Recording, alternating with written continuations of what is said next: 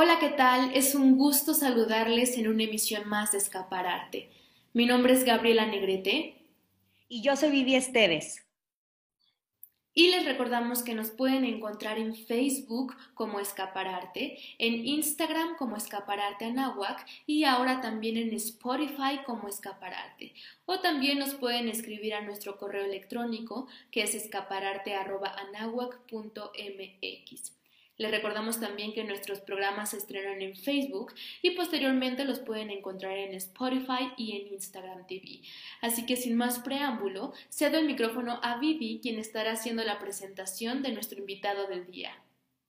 Pues estamos súper emocionadas de recibir a nuestro invitado de hoy, particularmente yo lo admiro muchísimo, su trabajo, su trayectoria y todo lo que le falta por hacer. Y él es Jaime Lozano, es director, compositor, arreglista, orquestador y vocal coach. Me encanta su trabajo y nos acompaña desde Nueva York. Jaime, bienvenido. Muchísimas gracias por eh, recibir nuestra invitación y por atender hoy el programa. Un placer saludarles. Muchísimas gracias. Eh, por la invitación. Eh, un placer estar aquí compartiendo con ustedes y la gente que nos, que nos ve y que nos escucha. Jaime, pues déjame decirte que yo admiro muchísimo tu trayectoria porque me relaciono mucho con tu historia. Te voy a decir por qué. Una, pues porque eres de Monterrey igual que yo. Arriba los regios. Arriba los regios. Y pues crecimos, tú, tú debes de acordarte perfecto, en un estado donde el teatro musical no era tan conocido o tan popular o tan fuerte como lo ha llegado a ser ahorita. Yo también soy amante del teatro musical como tú y sobre todo algo que admiro es que seas compositor de teatro musical, porque creo que muchas veces estamos reciclando los proyectos que son maravillosos, los clásicos de Broadway o las nuevas obras, pero necesitamos nuevos proyectos y sobre todo nuevos proyectos que hablen de la cultura latina, como lo has hecho tú. Entonces, platícanos un poquito primero acerca de tu formación, porque aparte estudiaste en, en mi este, crush de escuela, que es Tisch School of Arts. Pues, pues, pues, muchísimas gracias por, por, por, tus palabras, hasta me chivea y me pongo rojo. Eh, muchas gracias por, por, por lo que comentes de un servidor. Eh, y sí, o sea, eh, orgullosamente regiomontano, pero como bien comentas, en Monterrey, digo, a una hora, la verdad, no hay, no hay una cultura del teatro musical, aún aunque ahora hay algunas, hay una casa productora que hace un, musical, un musical al año, pero solamente una casa productora. Y además de esa casa productora, eh, que es Teló, pues están las escuelas, el TEC de Monterrey, la UDEM, la UR, la universidad con la que yo a veces hacía musicales, pero estamos contando que se hacen cuatro o cinco musicales al año en la ciudad de Monterrey y que cada musical dura eh, un fin de semana o dos fines de semana. Eh, ahora con Teló creo que duran cuatro o cinco fines de semana, si bien les va. Eh, y eso, eso es ahora, imagínate, hace, yo cuando empecé a estudiar música, que fue en el 98, pues había menos oportunidades. O sea, la única, de hecho, la única referencia que teníamos fuerte era el Tecnológico de Monterrey, donde, eh, donde tú estudiaste, ¿verdad? Y estuviste en, algunos musicales. Y básicamente, si volteamos hacia atrás, el TEC de Monterrey, Campus Monterrey, eh, pues es prácticamente la escuela más grande de teatro musical en México. Porque si, nos, si volteamos a ver eh, y a ver los nombres de la gente que hace teatro musical profesional, Mauricio Martínez, Bianca Marroquín, Mauricio Salas, eh, y puedo seguir diciendo muchos nombres. Eh, todos eh, son egresados o estuvieron en algún momento de su carrera o en su preparatoria en el TEC de Monterrey. Bueno, esa era la única referencia que un servidor tenía en aquel entonces. y empecé muy, muy tarde yo a... De hecho, para serte sincero, cuando era niño a mí no me gustaba el teatro musical. Yo recuerdo que veía la versión de los 70, la película de Jesucristo Superestrella, que pasaban en el canal 6 de Monterrey, que en, México después me di cuenta que es el canal 5. Se llaman mentiras. Entonces, en el canal 6 de Monterrey pasaban Jesucristo Superestrella todas las Semanas Santas y a mí yo eh, me aburría, yo decía, ¿qué es eso? ¿Por qué están cantando? Y se ve todo muy viejito, y me acuerdo yo que le cambiaba, o sea, estoy hablando de, de los ochentas, que, que, yo era un, un, niño antes de la adolescencia. Eh, entonces yo no tuve un contacto realmente con las artes cuando era, cuando era niño, o sea, pues sí, me gustaba cantar, me gustaba la música, pero no tuve una formación, eh, digamos, en alguna academia o tampoco tuve acceso a, cursos de arte o de música o de teatro cuando era niño. Eh, y la vida me llevó, no sé, la verdad no sé ni cómo, fecha que no me lo explico, porque a los 10, en el 97 yo de hecho apliqué para estudiar la carrera de criminología.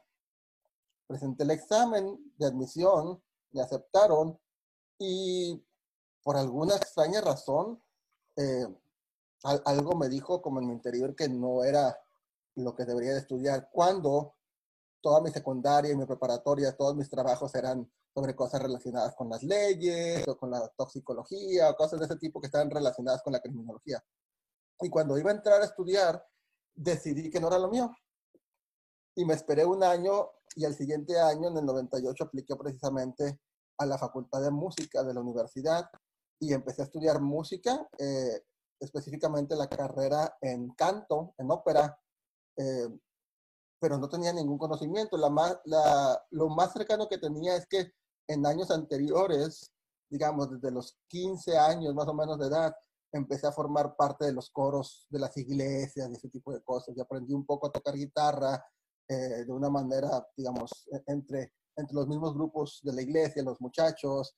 Eh, me di cuenta que tenía el buen oído y me gustaba cantar pero era lo, lo, lo más, como lo, lo, más que había podido, eh, digamos que, estudiar música. Y, y, eso fue como que lo que me hizo decidirme a estudiar música formalmente. Primero la carrera en canto. Eh, y cuando entro a estudiar canto en el, eh, la, la, Facultad de Música en el 98, al, al, segundo semestre me doy cuenta que están haciendo audiciones la Universidad Autónoma de Nuevo León para hacer un musical.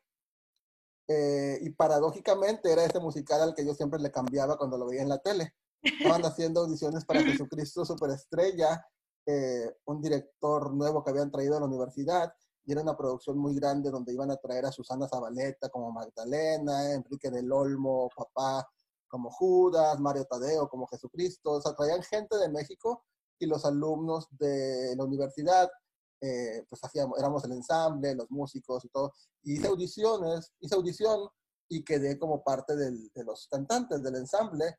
Eh, y a partir de ahí es que conozco realmente el teatro musical.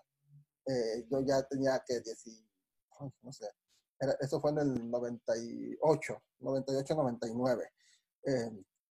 gracias a esa experiencia, eh, me empiezo entonces a juntar mucho con el que era el director de ese musical, que era una, una persona que había estudiado en Estados Unidos, eh, en la escuela de Berkeley, había estudiado música, y me acuerdo que en su oficina tenía muchos libros de historia de teatro musical y de diferentes musicales y discos, y me iba yo a la oficina ahí con él y me ponía a leer todos los libros, así fue como que empecé como a aprender a inglés un poco, a leer inglés, porque no sabía nada de inglés. Empecé a leerlo y empecé a entender algunas cosas y le preguntaba a él. Y fue la manera que empecé a estudiar teatro musical eh, por mi parte. Y empecé a estudiar, eh, a comprar libros de actuación, empecé a hacer mi propia literatura. Y llega un momento que me doy cuenta que lo que yo quería no era cantar y estar en el escenario, sino que yo quería realmente eh, contar historias desde, digamos, desde atrás del escenario, crear las historias. Y cuando estaba a la mitad de mi carrera de canto, decido cambiarme a composición en la, misma escuela. Pero ustedes que trabajan en universidades, me tocó desgraciadamente que cuando decido cambiarme, hacen un cambio en el plan de estudios y no me revalidan ninguna materia a pesar de que ya llevaba como dos años y medio o tres años estudiando canto, no me revalía ninguna materia y vuelvo a empezar desde ceros ahora con la carrera de composición y a llevar todas las materias nuevamente. Entonces, básicamente, eh, eh, hice como cerca de 10 años en la Facultad de Música.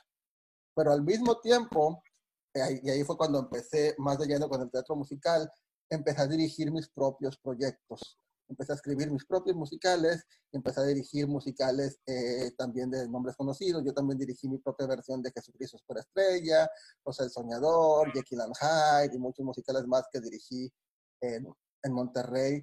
Eh, básicamente como iniciativa propia, eh, buscando yo mismo los, los, teatros, haciendo las audiciones, tocando puertas para conseguir dinero, los musicales a veces traían el nombre de la universidad porque la universidad me, me, prestaba los teatros o me prestaba espacios para estudiar, para estudiar, para ensayar, perdón. Eh, y, pero en realidad era, era, una iniciativa propia donde yo mismo empezaba a conseguir todas las cosas por, por mi parte. Eh, y fue como empecé a aprender, eh, digamos, un poco de todo lo que es la, la cuestión teatral, desde la actuación, la música, las orquestas, iluminación, porque eh, ahora sí que como yo hacía todo, tuve que como que eh, aprender en, cada uno de estos rubros para poder eh, producir y dirigir estos espectáculos. Y básicamente así fue como empecé. Oye, Jaime, y luego platícanos de tu maestría, porque creo que es un gran logro. E, eres el primer mexicano en haberte graduado de, de esa maestría en NYU. ¿Cómo, ¿Cómo aplicaste? ¿Por qué ahí? ¿Cómo te ganaste la beca? Eh, es una de las escuelas más reconocidas. Eh, ¿Quién te guió? ¿Cómo supiste que existía? Fíjate que eh, igualmente la, la, vida, Dios, el universo, las energías, no sé, cada quien cree en algo diferente. Yo, yo particularmente creo en Dios. te va acomodando las cosas de, de maneras que, tú mismo no te explicas. De, la misma manera que te digo que no sé cómo empecé a estudiar música, o sea que un año estaba explicando para estudiar criminología y el siguiente año decidí meterme en la facultad de música. De la misma manera que eh, cuando me estaba por graduar de la facultad de música, yo leía inglés, porque te digo que veía todos estos libros, pero leía inglés en un 50, 60%, pero no hablaba nada de inglés.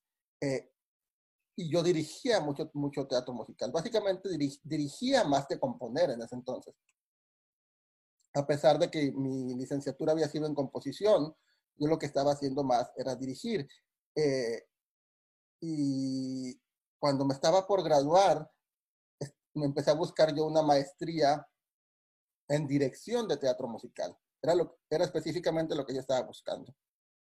Eh, pues en aquel entonces, en, empezaba el internet, el Google y todo eso, me acuerdo que yo ponía eh, maestrías, dirección teatro musical y lo ponía en inglés y lo que salía, y no salía absolutamente nada, no existía ninguna maestría en dirección de teatro musical, porque todas las maestrías eran en dirección de teatro, lógicamente, o sea, teatro en general.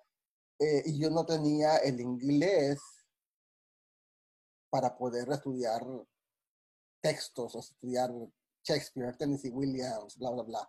Entonces, eh, lo más cercano que encontré fue una maestría en composición de teatro musical, que es la única en su tipo, eh, que está, como dices, es parte de, se llama el Graduate Musical Theater Writing Program, eh, que es parte de la Tisch School of the Arts, que pertenece a la Universidad de Nueva York.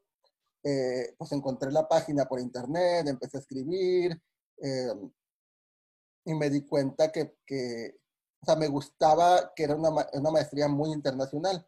La primera vez que vine a Nueva York fue, fue precisamente un año antes de entrar a la maestría, antes de aplicar, todavía ni aplicaba. En el 2006 fue la primera vez que yo vine a, Nueva York. Eh, tenía yo ya como 27 años. Eh, digamos, yo nunca había visto un musical en Nueva York. Lo más que había visto, o sea, mi primer musical que vi fue a los 10 como a los 19 años que vi Jesucristo Superestrella del, del sistema. Ah, del, del, sistema Tech. Del sistema Tech, fue creo que de los primeros musicales que vi. Y luego ya después en, en el DF vi Cabaret. Em, creo que en el DF fue el primer musical que vi, el primer musical profesional. Eh, pero era como que todo lo que yo conocía, no conocía más allá de eso, no, no conocía nada de Broadway, más que por los videos cuando empecé a estudiar. Eh, entonces encuentro esta maestría, vengo a Nueva York, veo mi primer musical, mi primer musical en Broadway fue The Producers, que por cierto, en, ese entonces me acuerdo que me decepcionó un poco porque era una producción ya que estaba un poco como gastada. Mm. Eh, como que no estaban tan, tan, tan como cansados, me imagino yo, así pasa a veces. Eh, y voy a visitar la escuela, eh, la escuela acá en la Universidad de Nueva York, sin hablar inglés, y uno de los alumnos en aquel entonces que trabajaba en la oficina, a como, a como pudo, nos dimos a entender y me dice, lo importante aquí no es que hables o no el idioma, sino que puedas comunicarte. Y para comunicarte no necesariamente necesitas hablar inglés. O sea, aquí viene gente de Corea, de Italia, de muchos lugares, y descubrí que no había un solo mexicano eh, estudiado esa maestría. Había creo que dos o tres latinos antes que yo, cubanos, eh, creo que un par de cubanos, pero nunca un mexicano. No sé, no sé si un mexicano hubiera aplicado, lo, lo desconozco la verdad, pero no había ningún mexicano que hubiera estudiado la maestría. Entonces, eh, esa plática, cuando fui y hablé con esta persona que estaba en ese entonces estudiando, era, era estudiante de la, de la maestría, americano, él era de aquí de Estados Unidos, eh, fue lo que me animó a, aplicar para la maestría. Y empecé a hacer mi portafolio, me podían componer unas canciones, me pedían escribir un monólogo, me acuerdo que lo escribí en, español y luego me, ayudaban mis amigos a traducirlo al inglés. Eh, básicamente, eh, las canciones que presenté, escribí yo las letras en español y luego le pedí a alguien que hiciera la traducción literal al inglés para que supieran los lenguajes de qué se trataba la canción. Pero básicamente mi aplicación, o sea, lo hice a, como Dios me dio a entender en español, básicamente. Eh, y cuando aplico, me, me, me, invitan a un applicant weekend que le llamaban, que era, era el primer filtro después de cientos de personas que aplicaron, invitaron a cuarenta y tantas a un fin de semana en NYU, donde el viernes er, era como un simulacro de lo que iba a ser la, la, maestría. El viernes me juntaban con otro compañero, que ese otro compañero escribía letras. Me tocó una persona aquí de Estados Unidos, de Florida, eh, y el domingo teníamos que presentar una canción que íbamos a hacer juntos. Eh, entonces, a como, a como podía, me di, me a entender me acuerdo que hasta la canción fue bilingüe, él escribió la mitad de la, de letra en inglés. Era una canción eh, de dos personas que se encontraban como que en una fiesta, en un bar, y una era latina y la otra eh, americana, y de repente se despertaban y se daban cuenta que estaban juntos y no sabían qué había pasado, una cosa así. Eh, entonces yo hice la parte de la letra en español. presentamos la canción el, el, el domingo de, de, ese fin de semana esa fue mi segunda vez en, en Nueva York, mi segunda vez en Nueva York. Y ese mismo, antes de regresarme yo a Monterrey, me acuerdo que me llaman, me mandan un mail y me llaman de que me habían aceptado para quedarme en la maestría. Eh, ahora, para, para serte sincero, yo pensé que ahí se terminaba ya como que mi, mi, mi viaje y mi sueño, porque cuando parte de la aplicación es que tuvimos juntas con, juntas con los directores académicos que te platicabas acerca de, tú como estudiante, como artista, como compositor, y junta con la directora administrativa, que lo que esa persona se encargaba era de ver si tenías el dinero para poder pagar la maestría. Y cuando me preguntaron a mí que si tenía el dinero, dije, claro que sí, voy a conseguir becas en México, eh, yo lo que menos quería era decirles que no, porque al principio me dijeron que ellos no daban ninguna beca. Dije, si les digo que no, entonces inmediatamente me van como que a, digamos, no me van a aceptar en la maestría.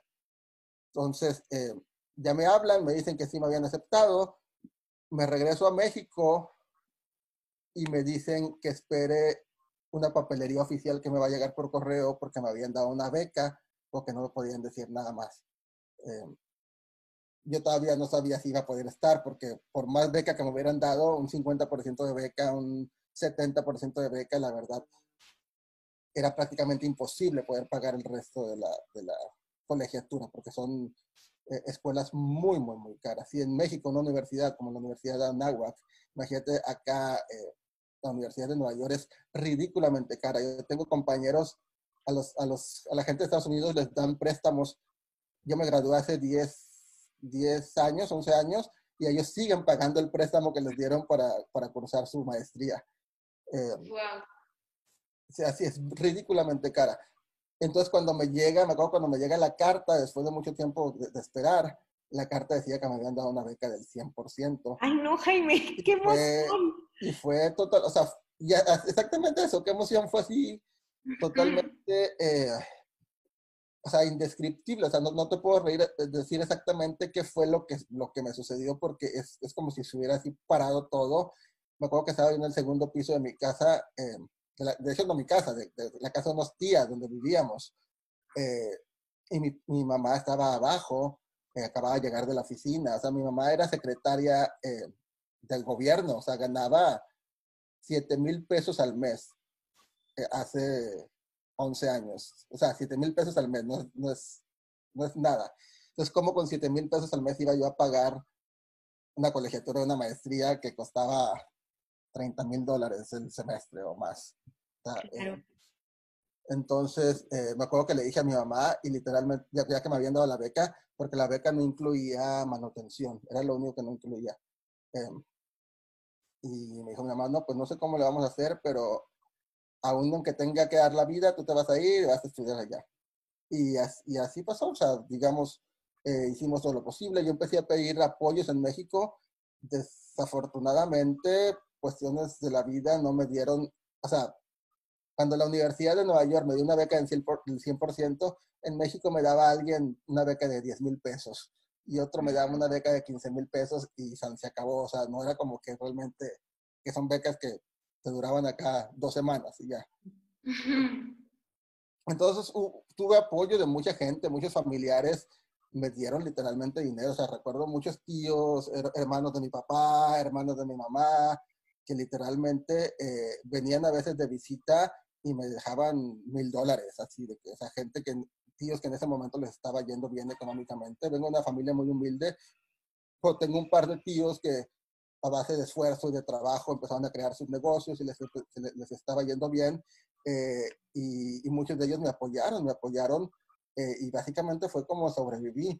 Luego me dieron trabajo en la universidad y no fue trabajo de becario, o sea, no era un trabajo para que yo pagara la beca que me estaban dando, era un trabajo por el que todavía me estaban pagando por trabajar.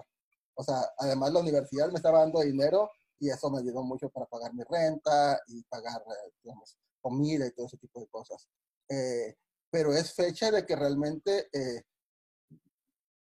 yo no doy como, o sea, no doy crédito de cómo la vida te va acomodando a veces sin que tú lo hagas conscientemente. O sea, cuando tú estás, tú estás trabajando, tú estás, digamos, buscando cosas a veces no específicas, pero la vida te empieza a poner en tu camino diferentes cosas para que tú puedas, por el resultado de tu viaje, llegar a esas cosas. Creo que, que, es la manera en cómo ha funcionado conmigo y creo que es como funciona con todos, porque a veces cuando tenemos una meta muy específica, estamos pensando únicamente en esa meta y nunca llegamos, en lugar de estar pensando en el camino. ¿Cómo voy durante el camino? Y si el camino voy firme, voy eh, digamos, haciendo esfuerzo, voy eh, haciendo las cosas de una manera correcta, adecuada, pues se te van a ir presentando cosas que eso va a hacer eh, que ya podrás tú tomar las decisiones si las, si las tomas o las dejas, pero no, no estar enfocados, siempre he dicho esto, no, no enfocarte en el resultado, sino en el proceso.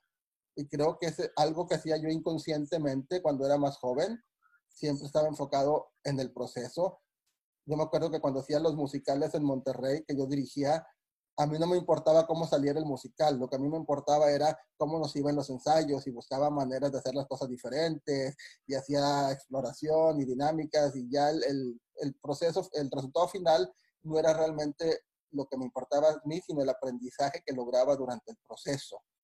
Eh, cuando el proceso tiene ciertos estándares o cuando lo haces de cierta manera, el resultado final va a ser óptimo eh, pase lo que pase.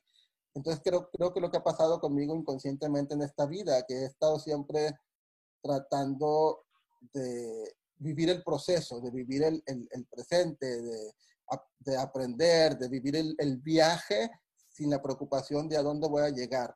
Simplemente tomar las cosas como van llegando durante ese proceso.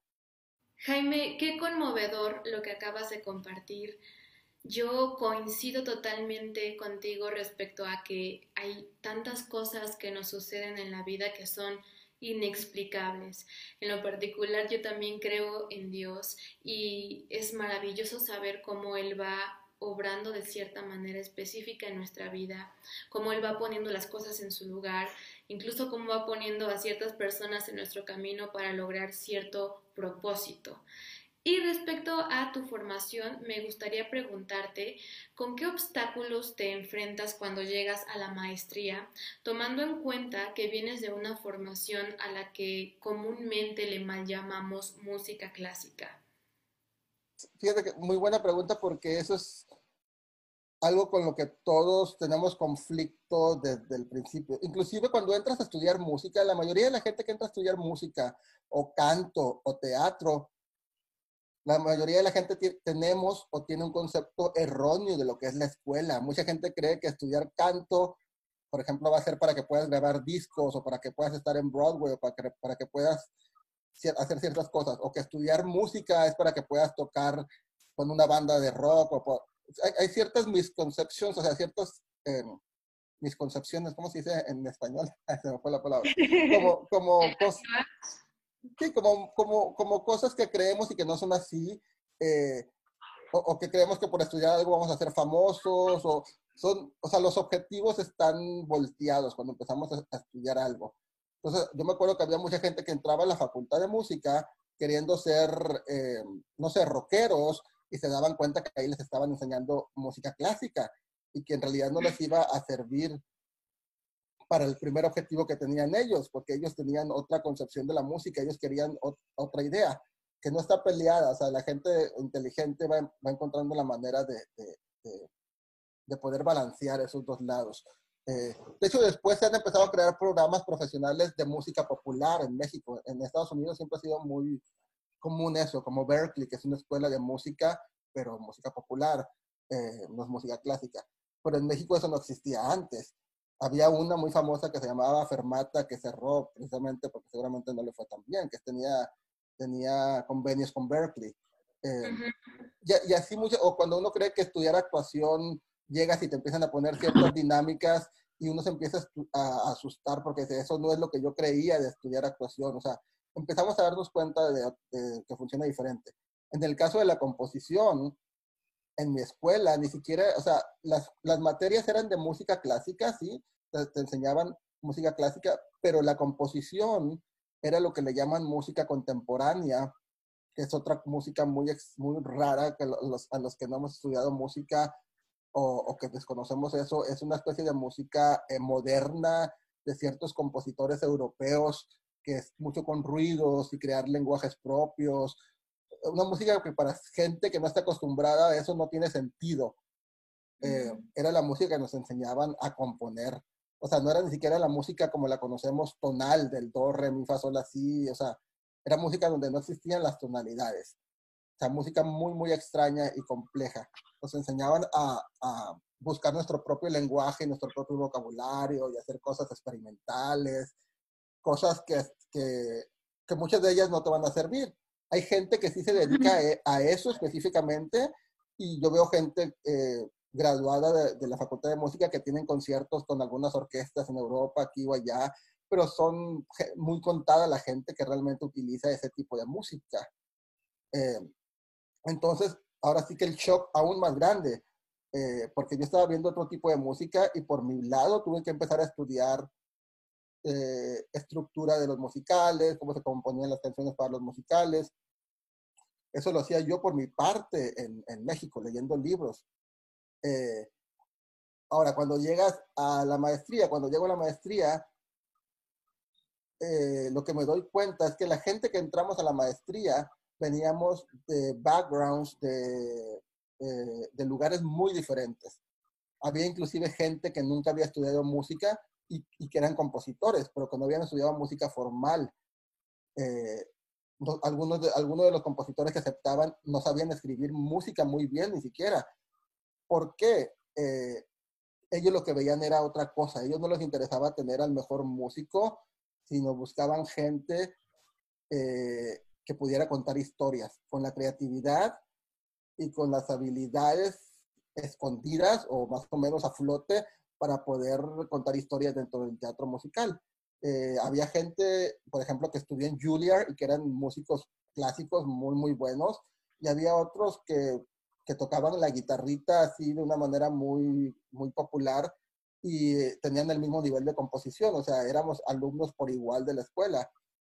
Entonces, básicamente la escuela no te enseñaba música, eso es lo, importante. La escuela lo que hacía era enseñarte a contar historias y enseñarte a conocerte a ti mismo y a conocer tus herramientas para que tú pudieras aprovecharlas y empezar a escribir y contar historias dentro de tus limitaciones y dentro de tus posibilidades. Y creo que es eso algo muy valioso que yo he visto en muchas escuelas acá en Estados Unidos, que se enfocan en eso, no es en la cuestión técnica necesariamente de, de cómo escribir música nota por nota, sino cómo crear la música realmente. Oye, Jaime, platícanos un poquito de tus creaciones.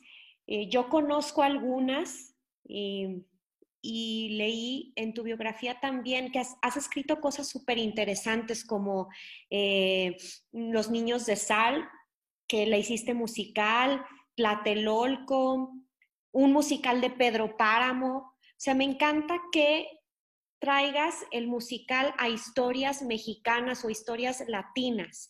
¿Qué otros musicales has creado y qué temática contienen? Creo, eh, creo que uno como compositor siempre tiene que ser un reflejo de lo que uno es. O sea, yo, no puedo escribir, entonces digo, o sea, sí puedo, o sea, técnicamente sí puedo escribir un fantasma de la ópera, sí puedo escribir un Dire Van Hansen, o sea, sí tengo las herramientas los conocimientos para hacerlos, pero a veces no son historias que con las que yo me sienta relacionado.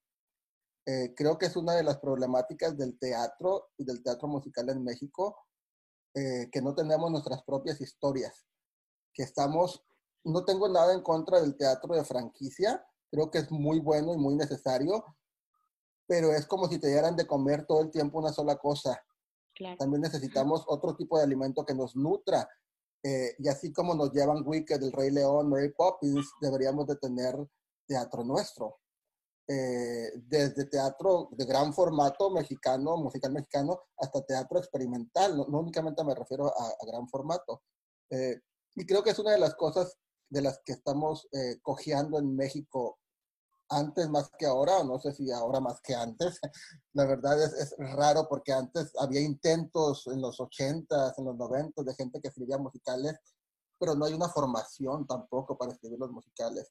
Y ahora también veo que hay otros intentos de gente escribiendo, pero o sea, siempre careciendo de esa formación.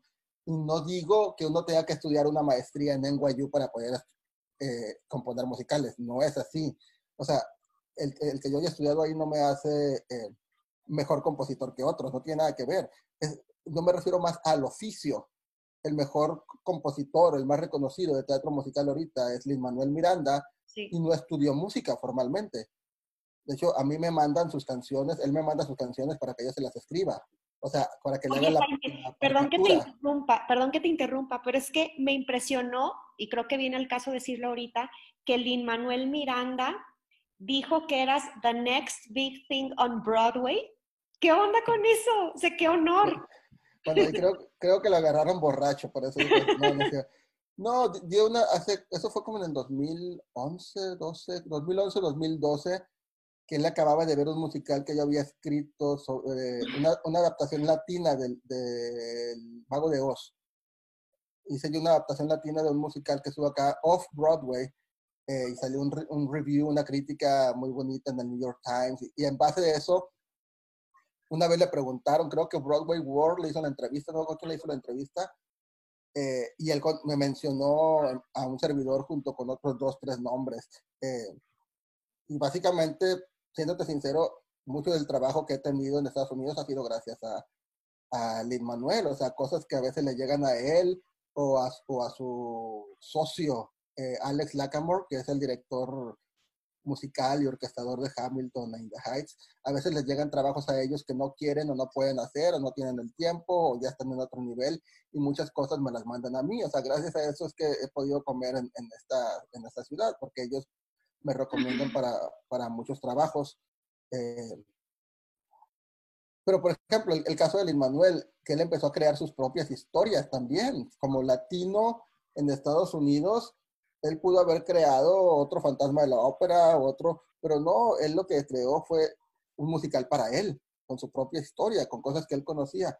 Es lo mismo de lo que decíamos en México, o sea, creo que eso, eso hace falta. Y por eso yo desde siempre, o sea, el primer musical que escribí fue en el año 2000, hace 20 años ya.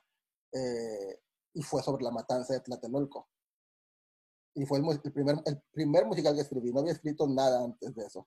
Eh, entonces, desde ese entonces como que se veía el camino que quería tomar, que sin tener tanto conocimiento, sin tener tanta, digamos, bagaje cultural como tengo ahora por estar en esta ciudad, eh, yo sabía que lo que quería contar eran historias a las cuales yo me sintiera de alguna manera relacionado o que me causaran algo a mí y por eso el primer musical fue sobre la matanza de Tlatelolco y todo basado en testimonios reales de esa noche.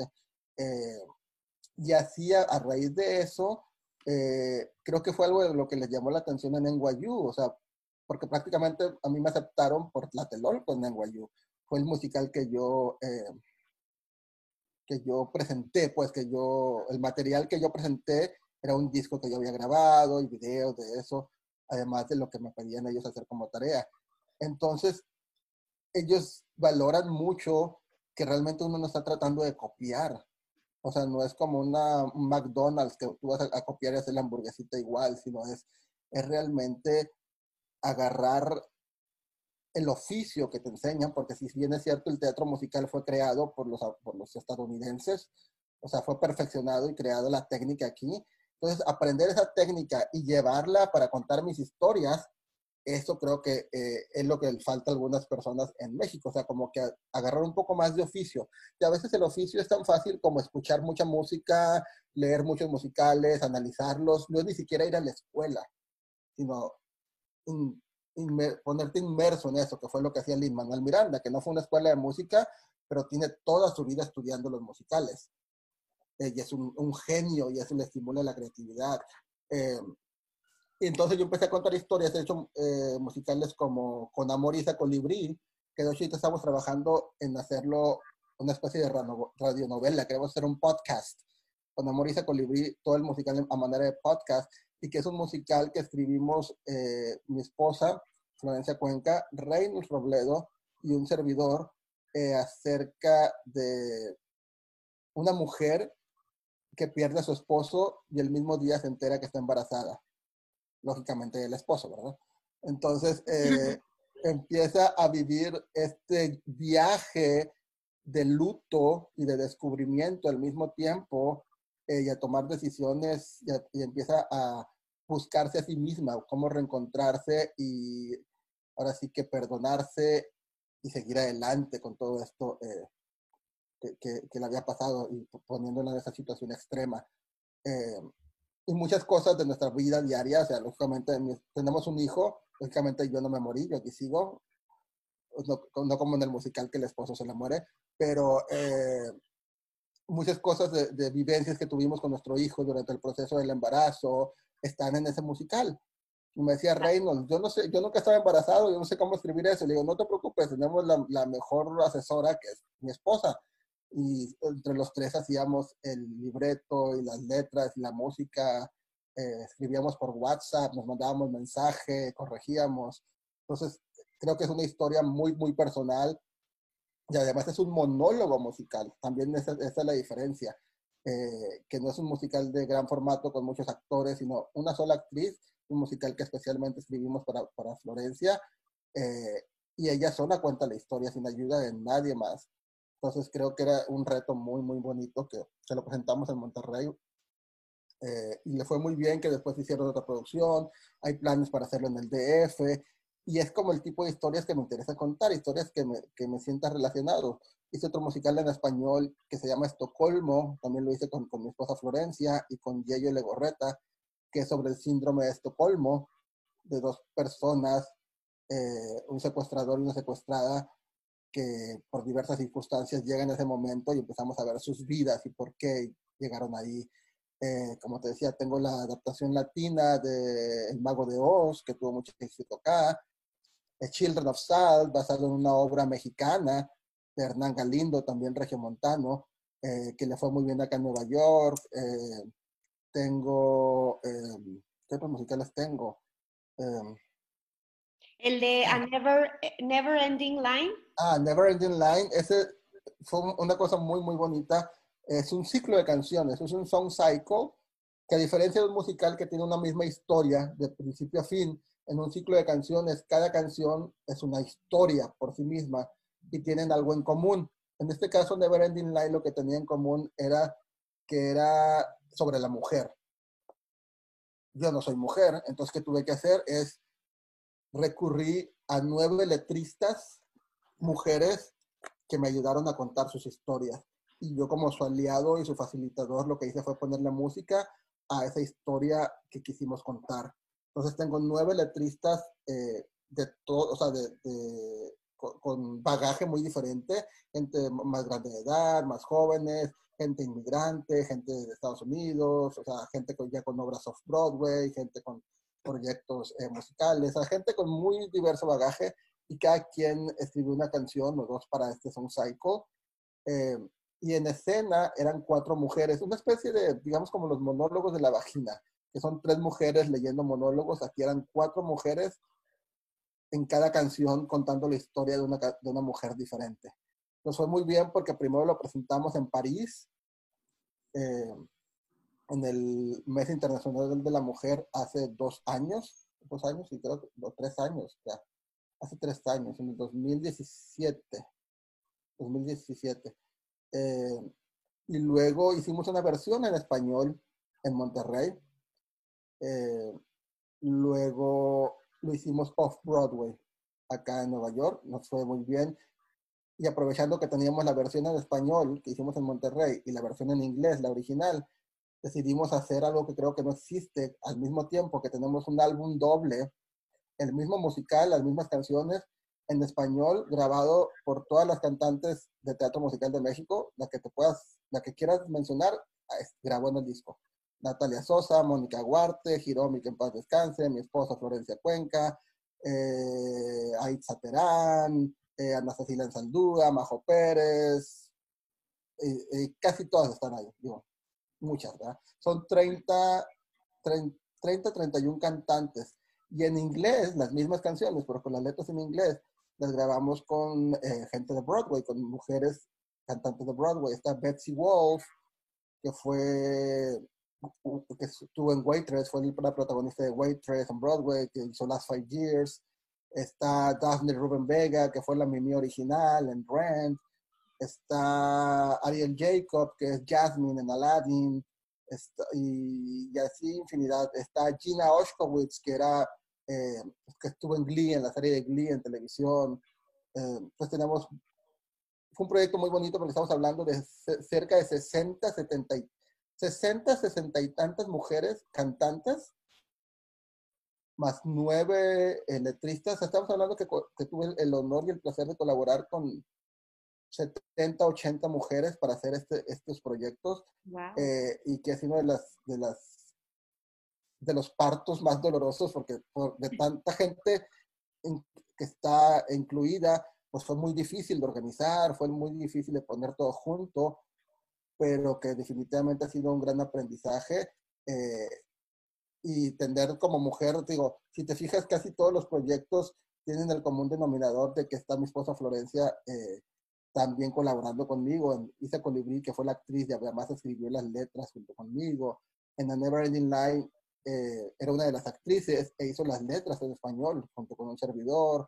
entonces, siempre como que llevando esa mancuerna y esa colaboración, eh, entre nosotros dos y entre la, eh, en buscar más colaboradores que quieran contar las mismas historias que estamos, eh, que estamos apasionados por contar, que creo que es la clave. Las historias o los musicales que escribas tengas una pasión por escribir esas historias. Jaime, y respecto a tu proceso creativo, ¿cómo sucede? Se me hace muy interesante esto que, que dices sobre la creación colectiva, o sea, ¿cómo sucede esta creación junto con tu esposa?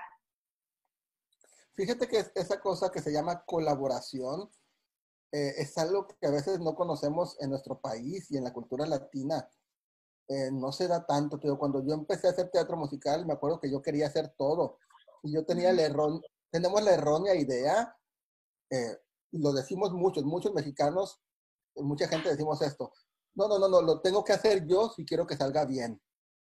Es una frase muy común que usamos allá en México. Es que si no lo hago yo, no va a estar bien. Eh, me acuerdo que yo quería hacer todo. Pero por eso no tenemos una industria como se tiene en otros países. Por eso no tenemos la industria del teatro musical como se tiene en Estados Unidos. Eh, porque la colaboración es parte primordial de esa industria. Es parte primordial del teatro musical.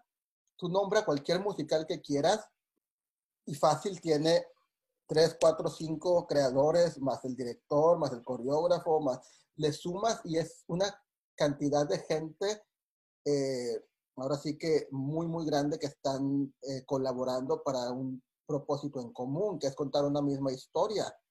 Imagínate que de esas 10, 20, 30, 50 personas, cada quien quiera contar una historia diferente, pues se van a agarrar de las greñas y se van a mentar madres, o sea, que sí existe lógicamente dentro del proceso, pero cómo llegas a esa eh, comunión y ese consenso de al final decir, vamos a contar la misma historia y es esta. Bueno, eh, es algo que creo que yo aprendí hasta que llegué acá, eh, que es parte de la cultura del teatro musical, cómo es importante. creo que el ego, el ego está sobrevalorado en los artistas. Todos tenemos egos, yo me incluyo, o sea, claro que tenemos ego, pero la gente y los artistas nos han hecho creer que tenemos que tener el ego muy grande para ser artistas. Y que es lo más importante. Es que, soy artista y vivo del aplauso. Pues la verdad es que el artista no vive del aplauso. O sea, el artista que vive del aplauso no es un artista profesional. Porque los artistas viven de dinero también como cualquier otra profesión. Entonces, eh, el, el saber que el ego lo tienes que hacer a un lado porque tu colaborador te dice, oye, ¿sabes qué? No me gusta eso, creo que así no, creo que eso no se está entendiendo, vamos a tratar de otra manera. Y sí, nos duele, a veces decimos, ay, no, es que así me gusta a mí, o y tenemos que darnos la oportunidad de ser abiertos. Yo sigo batallando todos los días, batalla, o sea, esa vez es una pelea que tengo con mi esposa todos los días, porque ella me dice algo y yo digo, ay, pero si así me gusta a mí, ¿por qué ella no? Y puede, ser a cualquier otro colaborador, o sea, ¿por, por, ¿por qué? pero ahí viene el enriquecerse, o sea, de, la suma de todas estas cabezas, eh, el poder crear un mejor producto. Porque sí, sea, al final de cuentas el teatro musical nos tiene que, tener nos tiene que quedar claro que es contar una historia, pero que se tiene que ver como un producto. O sea, por eso es ahorita un gran impacto y es tan desastroso que Broadway esté cerrado, porque se están perdiendo millones y millones y millones de dólares porque se vende un producto, no es arte nada más. Es arte, eh, eh, es como, eh, show business, ¿no? Es el show, pero es el business también. Es art and entertainment, es el arte y es el entretenimiento. entonces creo que la colaboración es, es parte fundamental de poder crear una historia de teatro musical y, creo que es parte de, también de lo que nos falta a veces en los países latinos y en México. O sea, en México alguien escribe un musical y dice, aquí está el musical, vamos a hacerlo. Eh, y a veces no se dan la oportunidad de colaborar, de reescribir, de ir más allá y perfeccionar. Entonces, eh, pero, es, pero es una cultura y es un oficio que se va aprendiendo y que se, se de gente que ya lo está haciendo en México, que ya se está empezando a hacer los famosos workshops, los talleres. el propio Mentiras en su momento empezó como un taller y se fue, eh, se fue reescribiendo. Eh, entonces creo que es importante que eso, esa cultura de la colaboración nos llegue eh, como artistas en México también. Se nos acaba el tiempo, pero me gustaría preguntarte cómo ha sido la recepción en Nueva York de un compositor latino? Yo voy a hablar por mí. He sido muy afortunado y muy bendecido de que hay gente que ha estado antes de mí. El caso de Bianca Marroquín, el caso de Lin Manuel Miranda, el caso de eh, Jaime Camil de algún modo, el caso de eh, latinos, eh, abriendo, abriendo camino en, el teatro musical en Nueva York y en Broadway, que ha ayudado a que la gente voltee a vernos. Yo, aunque no tengo, a veces hay también, me acuerdo que a veces escriben en México los periódicos y dicen, Jaime Lozano, el, el compositor de Broadway, pues desgraciadamente aún no tengo un show en Broadway, aún no, pero bueno, que, digan los periódicos lo que quieran porque, digamos, que, tengan voz de profeta y que pronto se haga. Pero he tenido la oportunidad de colaborar con muchos shows de Broadway y de colaborar con mucha gente que ha estado en shows en Broadway. Eh, y personalmente eh, siempre ha sido una experiencia enriquecedora, siempre ha sido, siempre se me han abierto las puertas. Eh, no he sentido yo personalmente algún tipo de racismo específicamente eh, al, hablar de eso. Hay un racismo general, no hacia mí, no ha habido un racismo hacia mí porque me han abierto las puertas y he podido trabajar y he podido eh, llegar a ciertos lugares.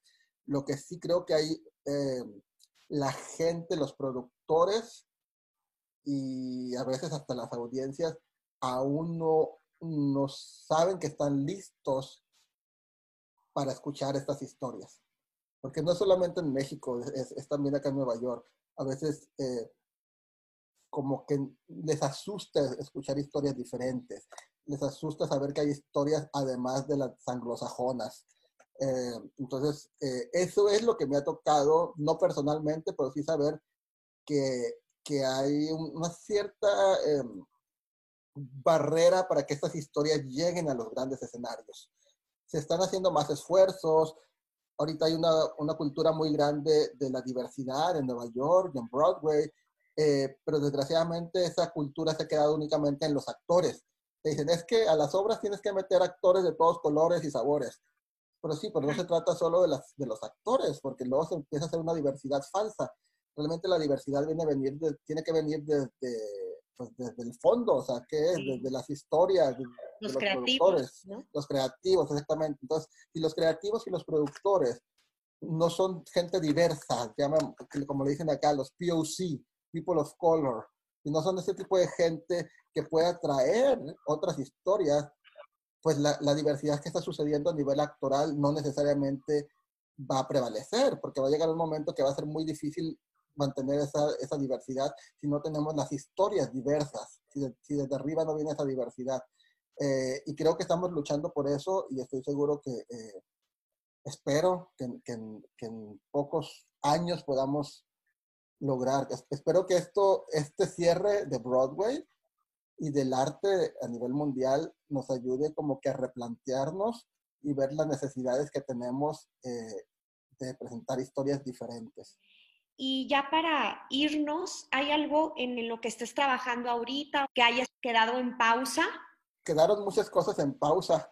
Tenía yo muchos conciertos, tanto de un servidor. Yo, yo tengo acá un proyecto que empezamos a hacer hace como un año, que le llamamos Jaime Lozano and la Familia, que es un concierto que estaba haciendo yo, hice, lo hice en el Joe's Pop, lo hice en el Green Room, en 40, Second, eh, con actores latinos de Broadway y of Broadway cantando mis canciones y mis historias principalmente con temática inmigrante. Íbamos a tener otro concierto en el Joe's Pop ahora a finales de junio que se canceló. Íbamos a ir a Londres en octubre a presentar este mismo concierto en un teatro de Andrew Lloyd Webber que se llama The Other Palace, que también se canceló. Entonces, digamos que las cuestiones en vivo se nos cancelaron muchas cosas. Teníamos un musical que iba a estrenar ahora en junio en Florida, que se llama Present Perfect. También se canceló, o sea, muchas cosas se cancelaron.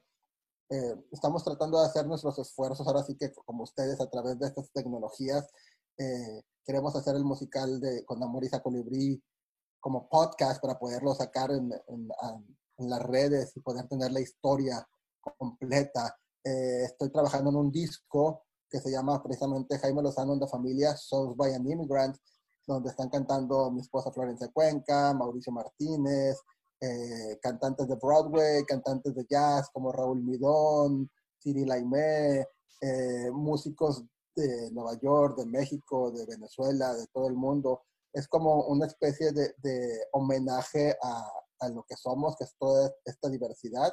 Estoy trabajando en, en, ese disco que se llama Songs by an Immigrant. Eh, estoy desarrollando un par más de musicales, eh, reescribiendo, o sea, musicales que ya tenemos terminados, que estamos reescribiendo. Eh, hay ofertas para escribir un par de musicales con temática mexicana, eh, que eso me emociona mucho. Uno basado en una, en una novela mexicana, novela, no telenovela, en una novela mexicana. Estoy muy emocionado de ese. Otro basado en un personaje eh, mexicano también muy importante. Entonces estamos tratando de, pues de contar nuestras historias, de realmente de, tratar de, que nuestras historias latinas, mexicanas, eh, pues sean escuchadas ahora sí que por el mundo. Qué padre, qué emoción también eh, saber que, pues que habrá más después de que pase esta etapa. Exacto, habrá más proyectos, habrá más musicales y habrá más gente, que creo que eso es importante, o sea, habrá yo solamente soy una persona que va caminando el camino como otros caminaron antes de mí eh, y vienen otros atrás y esperemos que todos juntos podamos irnos empujando los unos a los otros y abriendo más, más, más puertas, que de eso se trata realmente de, de, de que juntos como comunidad, en este caso como comunidad mexicana también, podamos tener una presencia y tengamos nuestros propios eh, pues así como tienen en los Óscares, ¿no? Que si en los Óscares ya se volvió eh, toda una tradición tener a estos mexicanos tan importantes y ya se hizo toda una mafia mexicana con Cuarón y Del Toro, Iñárritu y todos los demás, incluidos Derbez, Camilo, o sea, tener a toda esa gente viéndolos triunfar en Broadway a mí me, me llena de mucho orgullo, en Broadway, en Hollywood, perdón, me llena de mucho, mucho orgullo eh, y esperemos que, que, este movimiento pueda ser replicado por nosotros los mexicanos haciendo nuestro esfuerzo ahora acá en Broadway, así como se está haciendo en Hollywood.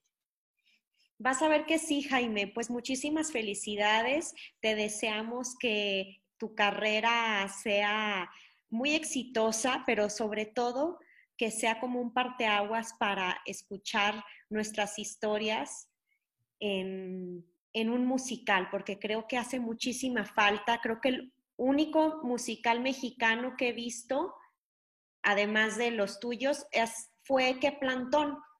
Y a partir de ahí ya no... Ah, no, bueno, no, vi uno que se, hace poco, hace unos años, que hablaba de, de la independencia de México. Ah, claro, sí, sí, sí, sí, sí, sí me acuerdo. No lo vi, pero sí escuché. Tenía varios amigos y alumnos en ese musical. Eh, y, son muy buenos esfuerzos, son muy buenos esfuerzos. No lo vi, no puedo opinar al respecto. Eh, pero creo que, que, hay que encontrar la manera de colaborar y de darnos cuenta de,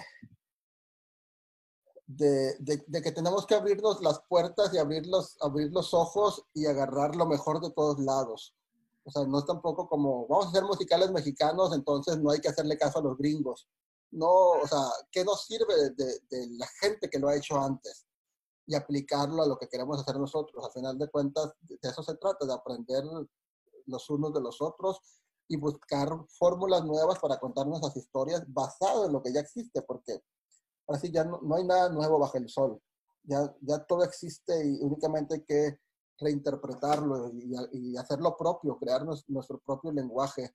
Eh, y esperemos que, en un futuro podamos ver muchos musicales originales mexicanos, que el público quiera verlos y, que sean un éxito, que sean un éxito en cuestión de que esas historias sean, eh, lleguen a la gente, lleguen a la gente y la gente se reconozca en esas historias.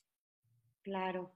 Pues muchas gracias, Jaime. ¿Nos puedes decir tus redes sociales para que te puedan seguir nuestros radioescuchas y audiencia, por favor? Claro que sí. Eh, en Twitter e Instagram estoy como Jaime Lozano. En YouTube y en Facebook como Jaime Lozano Composer. Muchas gracias a ustedes por, la invitación. Un placer poder compartir con ustedes. Eh, y gracias a Dios por esta cuarentena que estamos viviendo, porque si no, si no, no estaríamos platicando ahorita. Eh, entonces, gracias por, este momento que nos está dando, que, que podamos tener esta cercanía aún y con la, con la distancia, ¿verdad? Eh, un, saludo a ustedes dos y a toda la gente que nos escucha y pues eh, exhortarlos a seguirnos cuidando y, y pronto vamos a salir de esto y vienen muchas cosas por delante. Muchas gracias, Jaime. Gracias a ustedes, un placer. Muchísimas gracias, pues nos despedimos. Yo soy Vivi Esteves. Yo, Gabriela Negrete, y esto fue Escapararte.